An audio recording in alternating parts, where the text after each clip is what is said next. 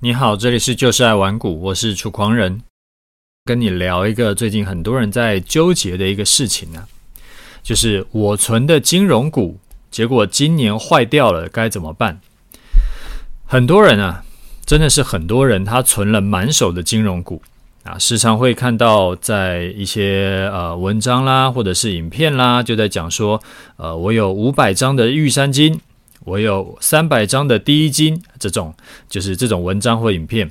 然后呢，那他每年配息给我，我可以怎样怎样，然后就好像已经财富自由了啊，就变说很多散户也觉得很有共鸣，这样多好，对不对？我就不用想太多，我就是反正就是存玉山金就好，我就存第一金就好，然后呃，以后我就。这个想要辞职就辞职，我想要退休就退休，然后劳保会不会这个倒闭也跟我没有关系。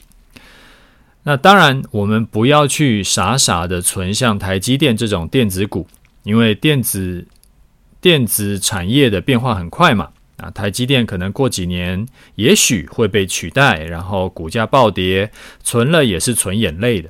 但是在台湾呢、金融股呢，一定是被市政府保护的，是特许行业，所以一百年如一日，可以永远好下去。我们存金融股，就是比存电子股更有可持续性。那这个观念呢，其实很多人都已经根深蒂固在脑子里了。但是我觉得啊，这个观念只说对了一半。存电子股的风险很高，这个是我是赞成的。你看过去二三十年到现在，台股。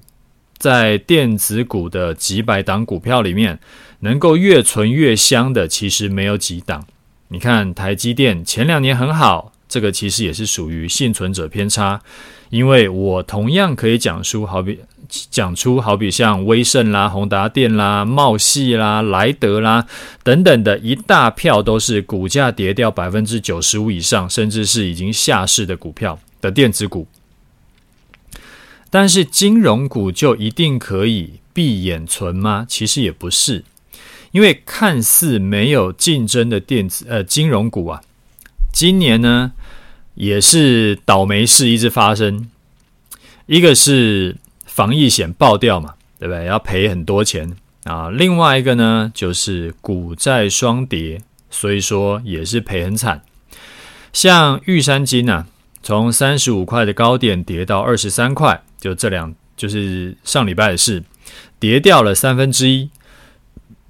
富邦金呢，从高点八十五块跌到四十八块，跌掉百分之四十三。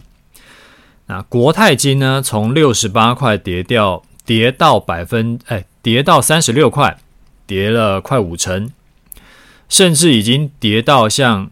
那个二零二零年三月，那个疫情最严重，美股熔断四次的那个时候了。换句话说，如果你是这两年呐、你看到台股涨啊，你冲进去，然后就想说，哎，可是我不会做价差，哎，那我就保守存股就好的人，那我就存个最保险的金融股。那你如果是这种人呢，你在这两年冲进去的，那我跟你保证，你一定是赔钱的，可能套牢套满身的。那电子股不能存，金融股也不能存，这个存久了反而会越存越穷，其实是非常可怕的事情。问题出在哪里嘞？因为长期持有单一股票的风险就是很高嘛。过去有说过，连道琼三十档成分股，那几乎都是世界上最大的那些公司了，在过去一百年来都被换过不止一轮。啊。道琼三十档股票，大里面大多数的这种大公司啊，其实撑不了多久，不是市值暴跌，就是下市，然后还有破产的也不少。如果连世界最大的那几十家公司都顶不住，为什么会有人会觉得台湾的电金融股，台湾的金融股可以永远好下去呢？这个我不是很理解。我的建议是这样子：如果你要存股，其实啊。你不要就傻傻的存一档股票，你要有投资组合的概念。过去很好，不代表未来也会很好。过去这一档股票很好，不代表它明年开始也会很好。那这个应该被套在六百五十块钱的台积电的人，应该都很有共鸣了。或者说，呃，买在六六十几块这个这个国泰金的人，应该也很有共鸣。这种东西都是没有人可以保证的。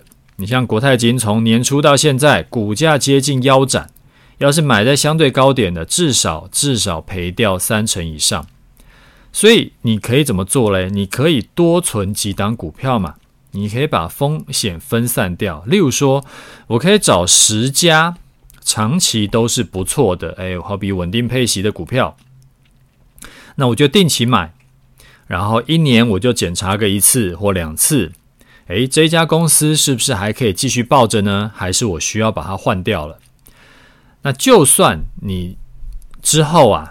遇到某一档股票像国泰金一样跌了快一半，对你来说其实也不过就是因为你有十档股票，对你来说也不过就是十分之一的配置，它跌了一半，那就是二十分之一的意思。那二十分之一就是百分之五的影响而已。所以说，就算有一档股票它已经不行了，然后对你来说，你最多也就赔掉百分之五而已，你的抗风险能力会提升很多。十档股票里面，你当然不要都选金融股，你可以分散到不同的产业。你金融股选个一两档啊，电信股呢也可以选个一档啊，其他类的股票呢也可以选个几档，所以你的风险就更低了。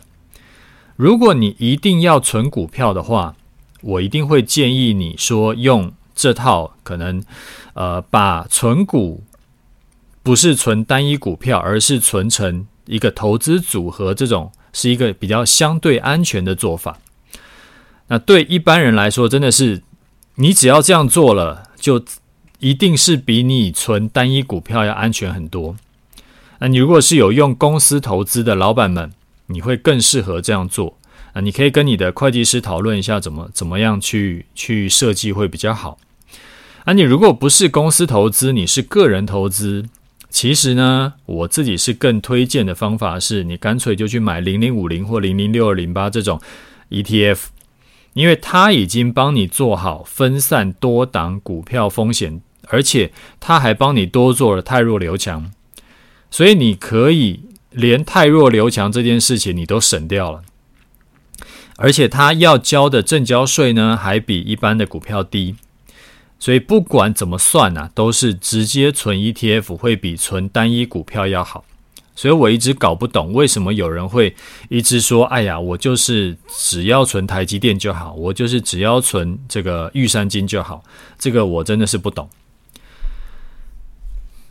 既然都讲说要存了，那最后再提醒你一句：存 ETF 要存零零五零这种市值型的，你不要存那种单一主题型的。像是什么电动车啦、未来车啦、五 G 啦、ESG 这种，那种都只能做单一个波段，而不适合定期闭着眼睛买。好，另外呢，我最近啊看到香港股市整个跌烂，我觉得这件事情是让我还蛮有感觉的，我觉得蛮恐怖的，就不知道你有没有注意到？恒生指数就是香港指数啊，它已经跌到比二零二零年三月疫情最严重那一次的低点还要再低三成，它几乎是世界最弱股市。那这有多恐怖嘞？你换算成台股啊，就是台股那一波，呃，二零二零年三月的疫情低点是八五二三嘛，八五二三，如果它再跌三成。那就剩下不到六千点，也就是说它剩五千多点了。那现在台股还有大概一万三左右，所以等于是港股已经跌到台股腰斩再多的那个那个程度了。所以这个很恐怖诶，这提醒了我，之前一直觉得啊，我们买单一股票不靠谱，我们买一个产业会相对安全一点嘛。那后来又觉得，哎，买一个产业呢，好像也不太行，有那种整个产业一起烂掉的，所以我们买多个产业比较安全。那现在发现，哇，买多个产业似乎也不太行呢，因为会整个地区国家的股市一起坏掉，就像香港股市一样，这个很恐怖哦，因为如果这件事情是成立的，代表长期买单一国家股市并不一定可以赚钱。你看，香港股市已经跌回二零零九年四月那时候的价位去了，那个是十三年前的价位。所以同理可证，如果香港股市会跌回二零零九年四月的位置，那台股会不会也遇到相同的情况呢？那我回去看了一下，台股大盘在二零零九年四月的指数是五千五百点。那当我发现有这件事情以后，我真的是有紧张了一下。虽然说我人在台湾，我对台湾人的努力跟聪明才智有信心，但是我相信香港人也不是都是笨蛋，也没有比较不努力。那既然香港股市会跌到十三年前的价位，我真的不敢保证台湾一定不会，而且这种宏观经济的东西，其实跟个人努不努力、聪不聪明，其实关系不大。这个就是天时地利人和的事情。就是香港最近刚好倒霉，那遇到了一些这个政治性的影响，所以那这种事情不会发生在台湾吗？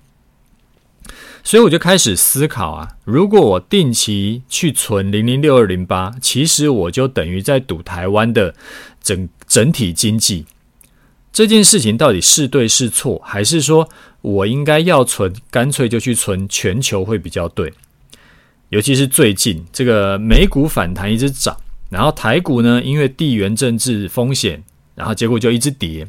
这种烂事啊，我觉得未来几年可能时常会发生。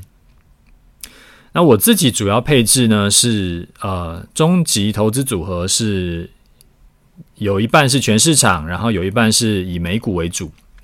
那现在这两天呢，我就纠结说，我定期会买的这个零零五零跟零零六二零八的部分，是不是也有需要要调整为买全市场？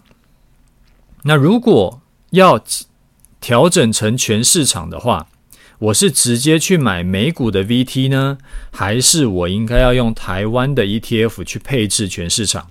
好比说，这个元泰 SMP 五百配置六成，然后元大，啊不是元泰，元大 SMP 五百配置六成，元大欧洲五十呢配置接近两成，其他可能两成多，配置到一些连接亚洲股市的 ETF。那直接买一 VT 有直接买 VT 的好处啦。这个我突然想到，可能有人不知道 VT 是什么东西。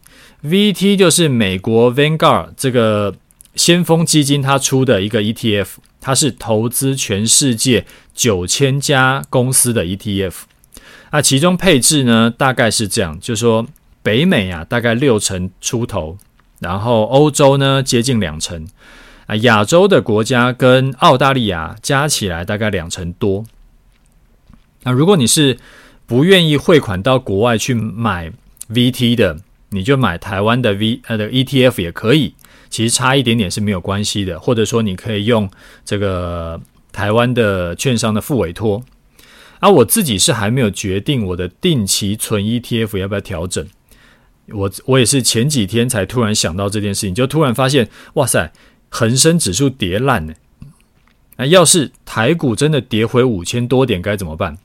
所以我就想说啊，那我就先在节目里面跟你提一下，因为我想可能很多人也没有注意到，竟然有那种真的是一朝回到解放前那种那那那种情况，突然跌回二零零九年的情况，这个真的是没有想过会发生啊。所以我注意到这件事情，然后我觉得这件事情影响很大，所以我就在节目里提醒你一下，你也可以自己先去做做功课。因为市场持续在变化，所以投资策略也不是永远不用调整。那现在既然发现了有这件事情，我自己会再去研究评估一下，到底要不要调整策略啊？如果确定定下来了以后，我就会再跑一段时间。好，最后一个想要跟你聊的主题啊，是前阵子刚好有人在问的。他问我说呢，前几年呢，原本有想要以专职投资为目标，但是今年这个空头的考验一来，就很庆幸自己没有傻傻的就把工作辞了。所以呢，他就想问我说：“专职投资者啊，在空头年的时候会怎么应对？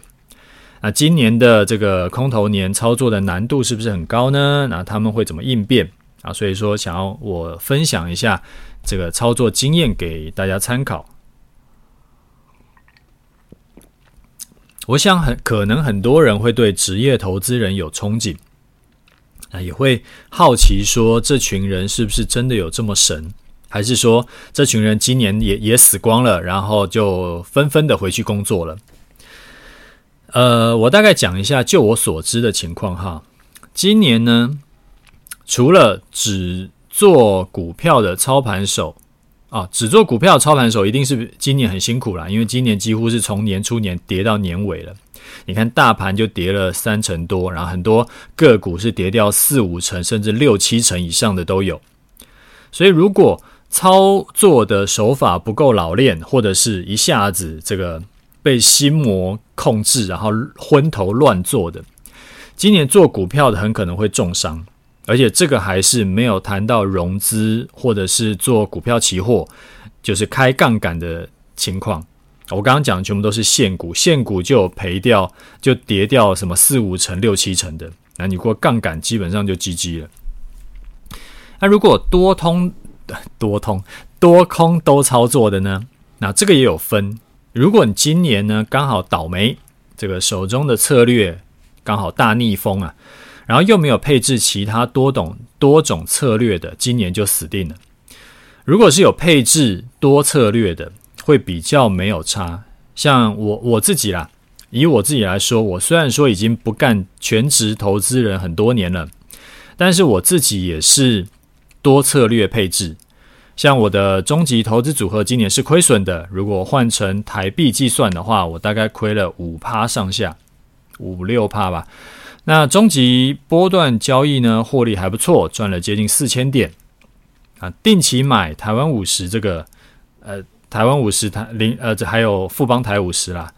那今年从年初起算的话，算是亏三成多，因为就是反正就是指数跌多少，它就就就跌多少嘛。不过因为前两年赚更多，所以说呃，而且这个东西是我是只买不卖，我是持续累积的，所以目前来看，这个我比较无所谓。那还有一些，我自己还有配置一些其他投资类的，今年算是小赔一点点，不过那个影响不大，就是配置是相对少的。那整体来说呢，我今年呢就靠终极投呃这个波段交易的获利，把其他亏损的都补回来，还倒赚。不过这个东西啊，其实不是只看赚钱赔钱而已。就说你能不能当一个全职交易的人，你不是只看你操盘能力而已，你还要看这个操盘手的物欲，就是会不会乱花钱的的的情况。你像玩过往几个团长，就我所知啊，很多都是物欲不太高的。就有的团长呢，就是一个宅男，整天就待在家里，他不是在研究策略，就是在打电动，啊，也不出门的。所以基本上大概就只有吃东西在花钱而已。那这个也是很多人会抓错重点的地方。一般人只会觉得，职业投资人一定要每个月都赚大钱，要很稳定的赚钱。但其实除了投资赚钱能力以外，家里固定开销多大，这个东西也影响很大。那两件事要摆在一起看，你想想看，一个月只花一两万块的人，跟一个月要花二三十万的人，你都想成为全职交易人的难度啊，这个真的是天差地别，地地远。好，另外你问，如果今年改，哎，今年是改走空头嘛？那职业操盘手会怎么调整策略？其实这是个假议题哈，因为算是事后诸葛。就算是职业操盘手，就算好，不要讲职业操盘手，就算是股神巴菲特，他其实也没有办法去预测行情的。所以是不是空头啊？他其实都是等真的跌下来了以后才知道。而且空头有分很多种，还有直接崩的，然后也有那种今年像这种盘跌的，也有跌一下弹两下再跌一下的，所以适合的盘势，呃，适合的策略也都不一样。如果你是想要走全职交易，或者你是想要往那条路、那个目标迈进的，我可以给你几个经验分享。第一个呢，就是你的策略的容错率要够高，平常小赚小赔，然后趋势来了可以赚个一票。那第二个是你真的赚了一大笔之后，你自己要记得不要太贪心，你要降杠杆、降部位，不能一直加码，不然行情一反转，你很快就就就亏钱。好，第三是你要多策略操作。这边很多人会误会什么叫做多策略，或者说误会多策略，就是你想的多策略可能跟我说的多策略是不一样的东西。多策略啊，不是换一个参数就叫做另一个策略。一个策略是用啊，好比说一个策略是用二十 MA 当做进出点，另一个策略呢是用三十 MA 当做进出场点。这不叫做两个策略，因为如果盘势就在二十 MA 附近震来震去的话，你用二十 MA 跟用三十 MA 的，你其实一样会被两面扒到死。所以两个策略跟一个策略就没有什么不一样。你的多策略要尽可能的没有相关性，互相才能够避险，那个效果才会比较好。你可以试试看。完全不同人开发出来的策略，或者是完全做不同商品，都比呃这个只有调一点参数要好很多。所以记得绝对不要让自己因为市场的有一个什么意外啊，一个黑天鹅啊，然后就搞到你自己一次挂掉。这个是不管你是不是全职交易的人都要特别注意这一点。好，这个要非常小心。好，呃，我们来看一下听众的回馈哈。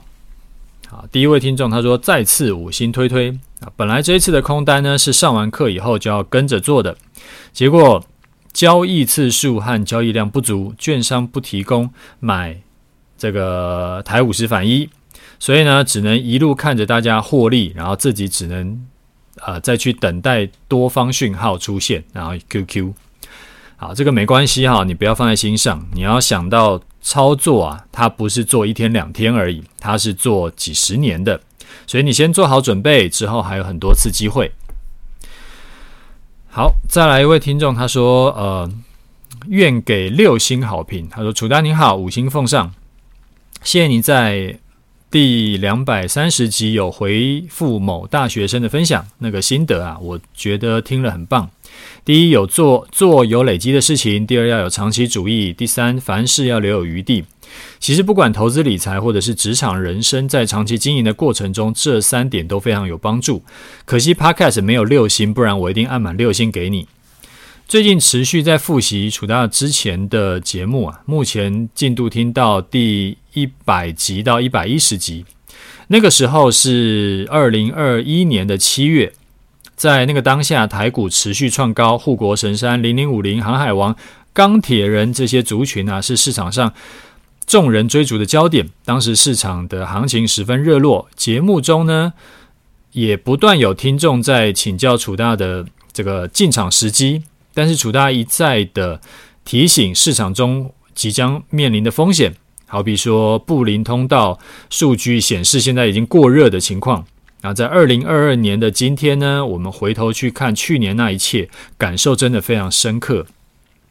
相信今年很多投资人都应该深刻体会到，在长期投资的过程中，风险控管永远是比追求绩效要更重要。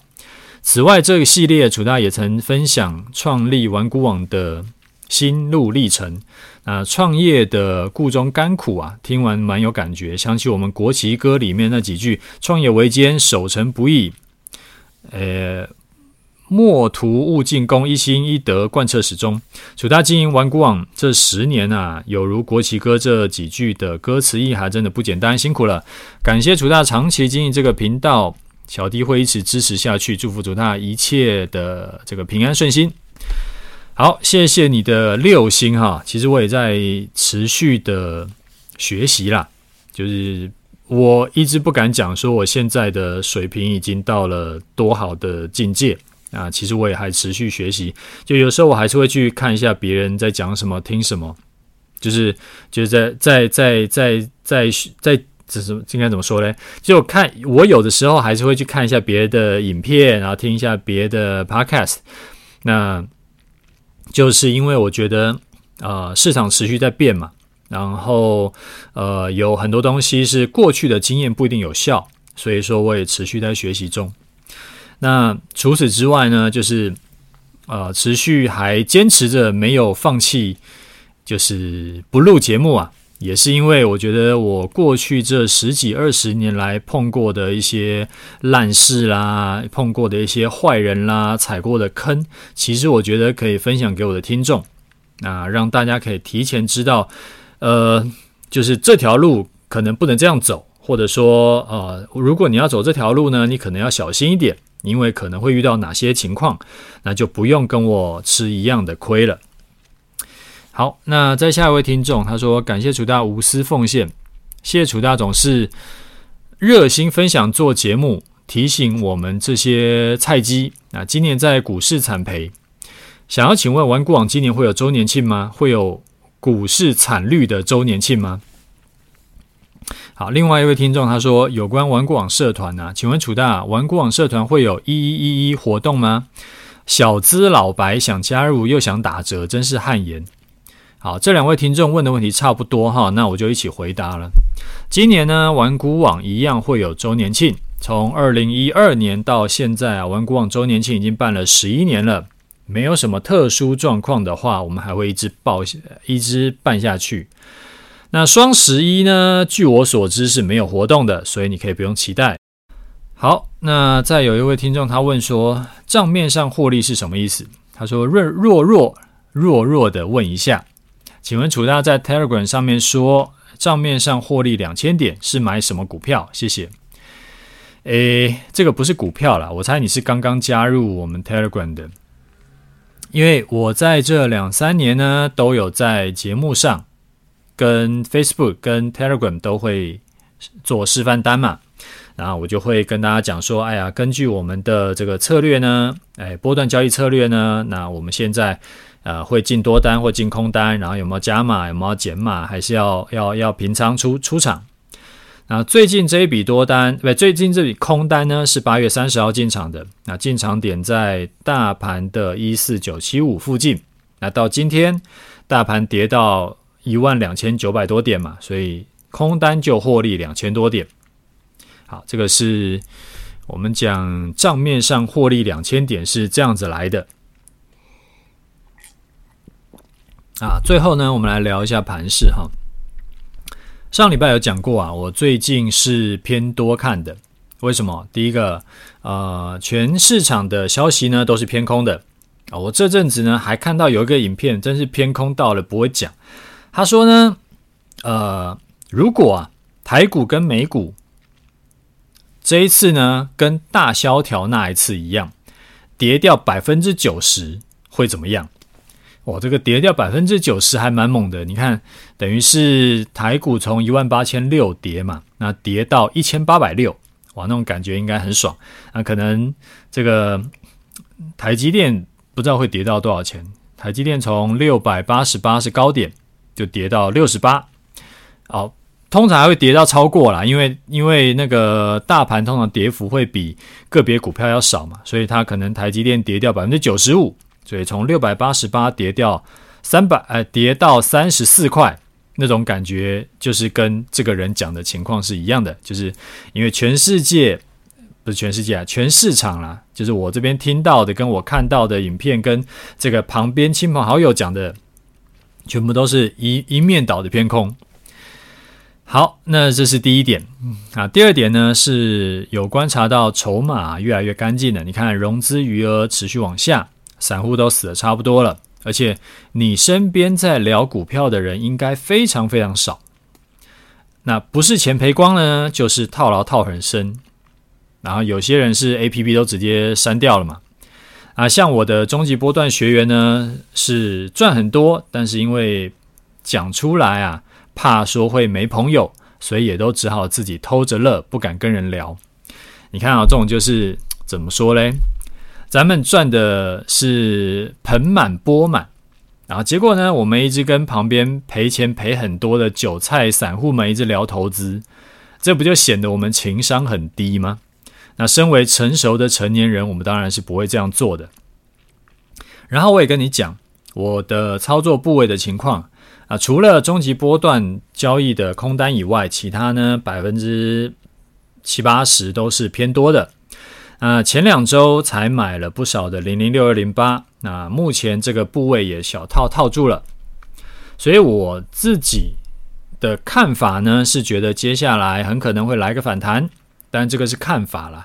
我们中级波段报的空单还在手，啊，当时是八月三十号进场的空单嘛，目前还没有满足出场条件，所以就继续换仓继续报。